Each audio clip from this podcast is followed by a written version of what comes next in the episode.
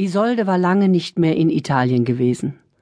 Jetzt kam sie mit einem Möbelwagen, jetzt wollte sie vielleicht für immer in dem Haus bleiben, das ihr und Robert jahrzehntelang als Ferienhaus gedient hatte, oben auf dem Hügel mit dem Blick über den See. Auch in Italien kann es mal kalt sein. Es war kalt an diesem Tag, kalt innen und außen. Isolde war traurig und sie fror. Sie war traurig, weil die Erinnerungen an glücklichere Zeiten in diesem Haus an ihr fraßen, und sie fror, weil das Haus lange leer gestanden hatte und ausgekühlt war.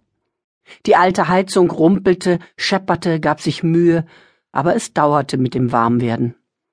Isolde beschloss, sofort den Kamin anzumachen, wenn die Männer von der Spedition erst alles abgeladen hätten und wieder verschwunden wären.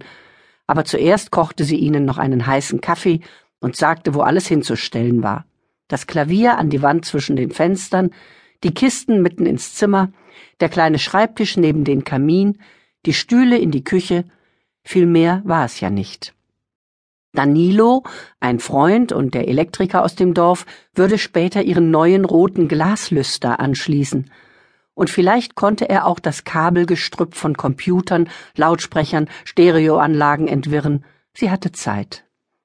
Sie wollte jetzt wohl für immer hier bleiben, ja.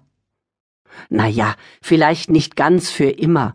Sie hatte sich eine kleine Wohnung mit ein paar Möbeln in Köln bewahrt, aber das Haus war verkauft.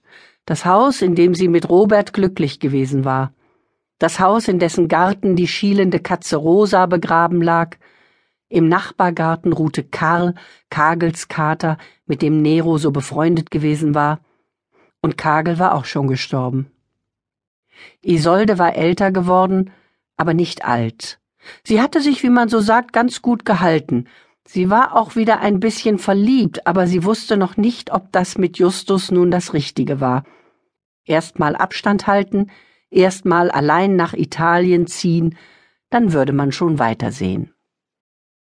Robert wohnte noch in Köln, er hatte eine Freundin in Osnabrück und fuhr immer hin und her zwischen Köln und Osnabrück.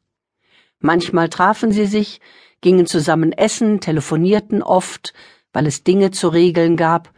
Sie verstanden sich gut, aber irgendwie war es doch vorbei. Einmal hatte Robert am Telefon gesagt, Deine einzige ganz große Liebe war doch immer nur Nero gewesen, nicht ich. Und sie mussten beide lachen.